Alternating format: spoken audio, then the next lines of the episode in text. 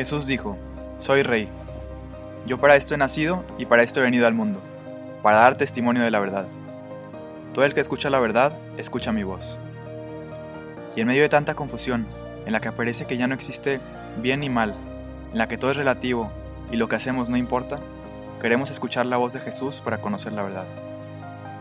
Querigma, buscando la verdad. Comenzamos. Hola, ¿qué tal? Bienvenidos a este, el primer episodio de Kerigma Podcast, el cual estamos de manteles largos, muy emocionados porque estamos dando inicio a este gran proyecto, a este apostolado que iniciamos unos hermanos, unos jóvenes novicios legionarios de Cristo. Pero antes de comenzar, quisiera presentarme. Soy el hermano Jesús Adame, novicio legionario de Cristo. Nos encontramos aquí en el noviciado de Santa María de la Montaña, en Santiago, Nuevo León, preguntándonos qué es el discernimiento vocacional que ahorita ahondaremos en este tema. Pero antes de comenzar quisiera presentar al hermano Enrique Muret, igual novicio legionario de Cristo. Hola hermano Jesús, mucho gusto. Qué padre estar aquí con ustedes hablando de este tema que es tan importante para todos nosotros. Nosotros nos estamos dedicando por dos años a discernir cuál es la voluntad de Dios en nuestra vida. Y yo creo que a veces pensamos que, el discernimiento es algo que lo hacen los que piensan que los llama Dios a la vocación. Y como vamos a hablar más adelante, pues no es así. Yo creo que es algo que es importante que hagamos todos. Y también por eso queremos hablar del día de hoy sobre, sobre la vocación. ¿Qué es la vocación? ¿Qué se hace para conocer qué es lo que quiere Dios de ti? la verdad que, qué padre que empecemos este podcast con este tema tan importante para todos. Claro que sí. Pues ya, sin más por el momento, hay que comenzar este tema, como bien, bien lo dice hermano, la vocación, ¿no? El discernimiento vocacional. Entonces la primera pregunta es, ¿qué es la vocación? Si lo buscamos en el diccionario, la vocación pues prácticamente sería como una llamada o inspiración que, que una persona siente procedente de Dios para llevar una forma de vida. Pero para usted o personalmente para nosotros, ¿qué sería la vocación? Yo como entiendo la vocación, y me ayudó esto, es que es un proyecto que Dios tiene para toda tu vida. No es algo que solo implica, pues voy a ser sacerdote, a esto me voy a dedicar. Pues no. Es un proyecto que Dios tiene para toda tu vida, que abarca qué es lo que haces cada día, en qué piensas, qué te, qué te mueve, qué llama la atención. Y es un proyecto que Dios piensa para ti y por lo tanto es un proyecto que te va a hacer feliz. O sea que en el que tú encajas, en el que tú estás hecho para eso. Pues preguntarnos cuál es nuestra vocación. Ok, entonces llama eh, la vocación pues como un proyecto, un plan de Dios, una, una llamada, una inspiración, pero me gustaría también hacer esta distinción que usted ya la mencionó, que no es lo que vamos a hacer, o sea, lo que vamos a hacer, que lo podríamos llamar como profesión, como una ocupación, un deber que debo de, de hacer, la profesión es justo como un oficio, una actividad de una persona, distintas formas de profesión, pero la vocación se destaca, o sea, es distinto, ¿no? Es distinto una vocación que una profesión. Yo, por ejemplo, antes de entrar aquí al seminario, estudié una carrera, estudié finanzas y economía y estuve trabajando como analista en una consultoría. Esa era mi profesión, era dedicarme a analizar números, acciones, hacer como cosas para ayudar a las empresas. Pues eso es lo que haces una profesión, pero la vocación no solo es lo que haces durante el día para ganar dinero, es más que eso, abarca dónde vives, con quién vives, qué haces, por qué lo haces. Es una distinción que es importante hacer como usted, como yo, habemos varios hermanos que ya nos tuvimos la dicha de ejercer nuestra profesión, ¿no? En mi caso, pues mercadotecnia y comunicación, pero justamente dentro de la profesión viene este llamado, esta inquietud vocacional. Se me viene a la mente San Mateo, que su profesión era recaudar impuestos. El Señor lo mira y le dice, sígueme, ¿no? Entonces Le, le llama. Sí, y también Dios le dice a Abraham, deja tu tierra y la casa de tu padre y dirígete a la tierra que yo te mostraré tal vez y pastorear ovejas y dedicarse a otra cosa en otro lugar que abarca toda su vida porque está dejando su familia. No es lo que va a hacer solo durante el día, sino que incluye todo lo que hace, dónde vive, qué hace, por qué lo hace. Excelente. Nada más me surge otra duda. Digo, ya vimos que es la vocación, proyecto de parte de Dios para nosotros, que es en colaboración, ¿cierto? O sea, porque no es como algo que te impone Dios y ya tú vas a ser sacerdote y ya te amolaste. No, al contrario, es, existe la parte de la libertad sí, claro. de, de, uno decidir si es lo que quiere o no, porque bien también la vocación de trasfondo está la felicidad, ¿no? Que es el plan de Dios que tiene para nosotros, uh -huh. para hacernos plenamente felices. Vimos un poco de la distinción entre vocación y profesión, pero ahora la pregunta es, ¿qué vocaciones existen? ¿Cuáles son los tipos de vocaciones que hay? El más conocido pues es el sacerdote, ¿no? El sacerdocio para mí. Uh -huh. Pero tengo entendido que en la iglesia hay distintas Sí, cuando, cuando, hablamos de vocaciones, muchas veces lo primero que se entiende es la vocación del sacerdocio. Pues de hecho es la vocación menos común, yo diría. Está la vida religiosa, por ejemplo, también es otra vocación. Vemos que hay monjitas que se dedican a, a la contemplación, que hay monjes también que se dedican a la contemplación. También hay vida religiosa activa, que es, te dedicas más al apostolado, también a la oración. Está el matrimonio, vocación más común, está la vida soltera. Vemos que en la iglesia pues hay muchas vocaciones y muchas maneras en las que Dios nos llama a ser felices, a realizarnos y a amarlo a Él. Maneras en que en las que nosotros nos podemos entregar a los demás y a Dios para darle gloria, para ser felices a los demás, para llevar a los, a los demás al cielo. Sería muy atrevido decir que todos tenemos vocación. Cada uno tiene un plan, una misión encomendada y tiene algo que haga en su vida en la que sea feliz y en la que ayude a los demás a ser felices, a, compartir la palabra de Dios, a, llevarlos hacia Dios, a hacer el bien. Lo importante también es hacerle esa pregunta a Dios, ¿no? ¿Qué es lo que quieres de mi vida, ¿no? O cómo tú, Dios, Señor, me ves en un futuro. ¿Qué quieres para mí? Incluso dentro del matrimonio. Señor, oye, ¿me está llamando al matrimonio? Sí, ¿no? ¿Con quién? Sí. ¿Quién es el ideal? O sea, la... Yo pienso también que muchas veces hay como un miedo que no debería existir de Dios me está pidiendo algo, por ejemplo en el caso del sacerdocio creo que es muy común, pues yo no quiero ser sacerdote y Dios me está llamando y como si es un proyecto de Dios, lo que muchas veces nos falta darnos cuenta es que Dios es bueno y Dios nos ama y cuando Dios piensa en una vocación sabe qué es lo que más feliz te va a hacer. Tal vez ya al principio no te das cuenta, pero conforme vas aceptando la voluntad de Dios y conforme te vas adhiriendo a lo que Él te pide, te vas dando cuenta que de verdad el plan que Él tiene para ti es lo que más feliz te va a hacer. La parte quizás difícil es que tenemos miedo, ¿no? De hacer esa pregunta. Sí, claro. Curioso porque el hombre lo que quiere es buscar la felicidad, ¿no? Y alcanzar la felicidad es el ideal, pero tenemos miedo de hacerle esa pregunta a Dios de que, bueno, ¿dónde es donde debo desempeñar mi vocación, ¿no?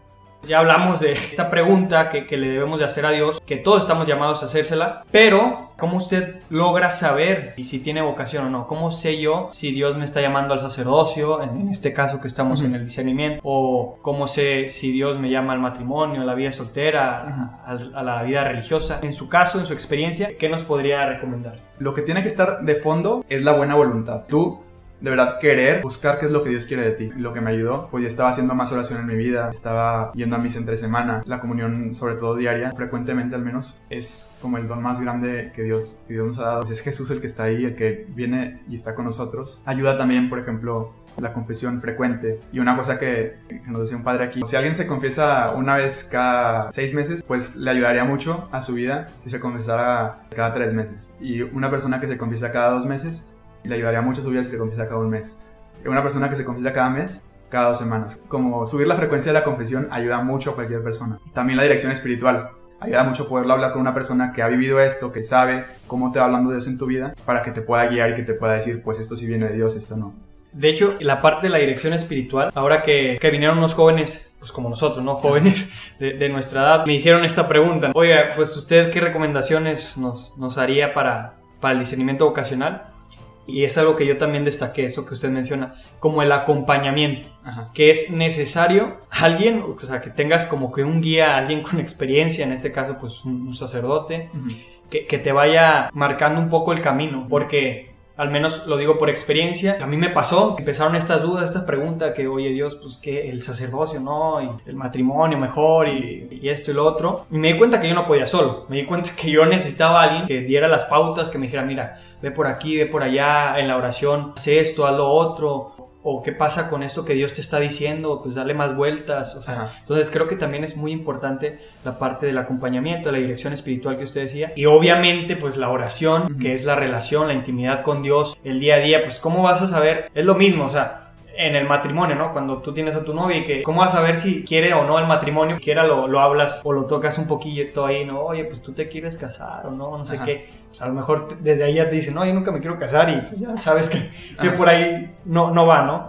Esa es la parte como de la oración, de los sacramentos, pues exacto, es la Eucaristía, la confesión seguida o frecuentemente, pues es donde nos da vida el Señor, donde nos van dando respuestas y, y dentro de la Eucaristía, pues también en la misa, que va recibiendo luces o que sí, claro. Eh, en, el evangelio del día o algo así, como que resuena en tu corazón algo y dices, ah, caray, como que me lo dieron directo a mí. Algo que a mí me pasó, por ejemplo, en el proceso, cuando estaba pues acercándome más a, la vida de oración, una frase que resonó, habla Señor que tu siervo escucha. Y a mí me ayudó llevarlo en el interior de esas palabras. Iba diciendo así durante el día, habla Señor que tu siervo escucha. Como esa disposición de de verdad querer escuchar la voz de Dios.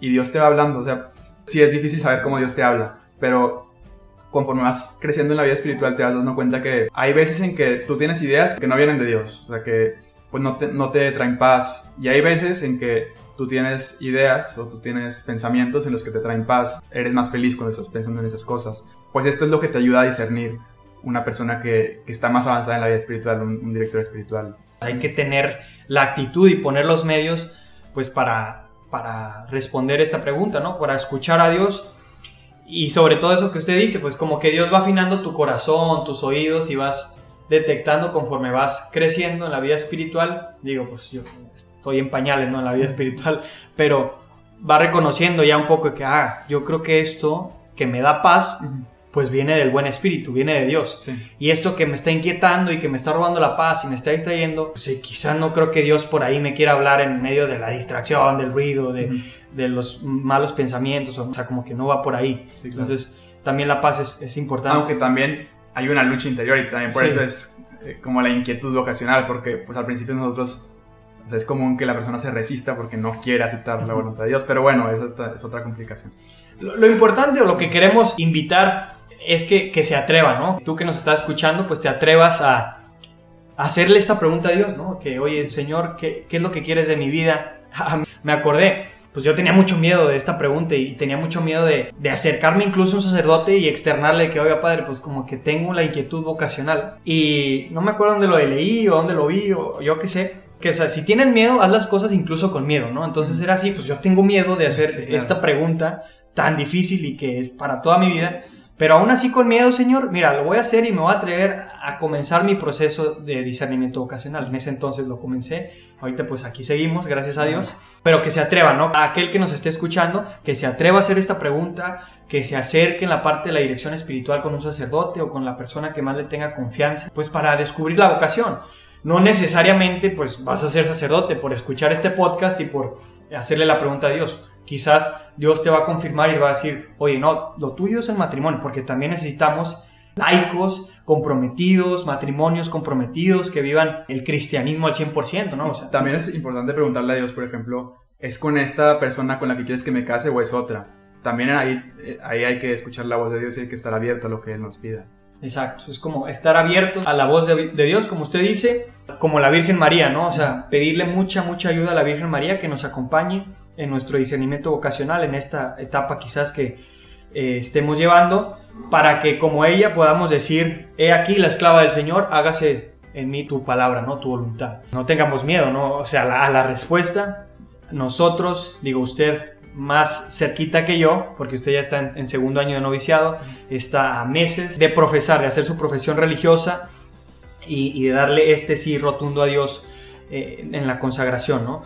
En mi caso, pues yo llevo un año, ¿no? Aquí en el noviciado, gracias a Dios, pero es, estamos, usted y yo, constantemente haciéndole esta pregunta a Dios, ¿qué es lo que quieres de mi vida? La vocación pues se vive día a día, ¿no? Es como Sí. que, hoy, ¿qué quieres que hagamos juntos, Señor? Sí, claro. Hoy, ¿para dónde jalamos, ¿no? Para aquí y Ujú. para allá. Entonces, es también una, una pregunta que todos los días debemos de confirmar, ¿no? Como que el sí, de, Ujú. el sí, siempre renovar nuestro sí, ¿no? Que hoy sí quiero. A mí, ahorita que hablábamos tan- tantito de los miedos, sobre todo en la vocación del sacerdocio muchas veces hay miedo, yo creo que en cualquier vocación puede haber miedo.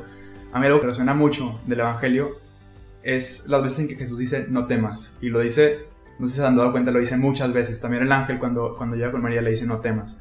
¿Y por qué Jesús dice no temas? Y sobre todo, ¿por qué me dice a mí no temas? Pensando sobre la vocación. Porque me está llamando a estar con Él. Para una persona que está llamada no hay mayor gozo que, que la de estar con Jesús. Y para cualquier laico, para cualquier persona, estar con Jesús es la, es la mayor felicidad que puede haber. Y de verdad que invito a todos a hacer esta experiencia del amor de Jesús. Porque, porque es algo que, que te llena y de verdad para eso estamos hechos. Gran, gran forma de, de cerrar el primer episodio de- del día de hoy con esta frase que el hermano Enrique nos menciona. No temas hacerle esta pregunta de qué es lo que quieres de mi vida, ¿no? En el discernimiento vocacional. Entonces, pues muchas gracias, hermano. Y a ti que nos escuches, pues te esperamos en la próxima semana, en el próximo episodio. Y síguenos en todas nuestras redes sociales, Kerigma Podcast. Igual estamos en YouTube como Kerigma, con experiencias que trascienden. El Facebook del, del noviciado, ¿no? También para que Sí, claro. nos conozcan o nos pongan rostros de los que están escuchando. Y esto es Kerigma Podcast.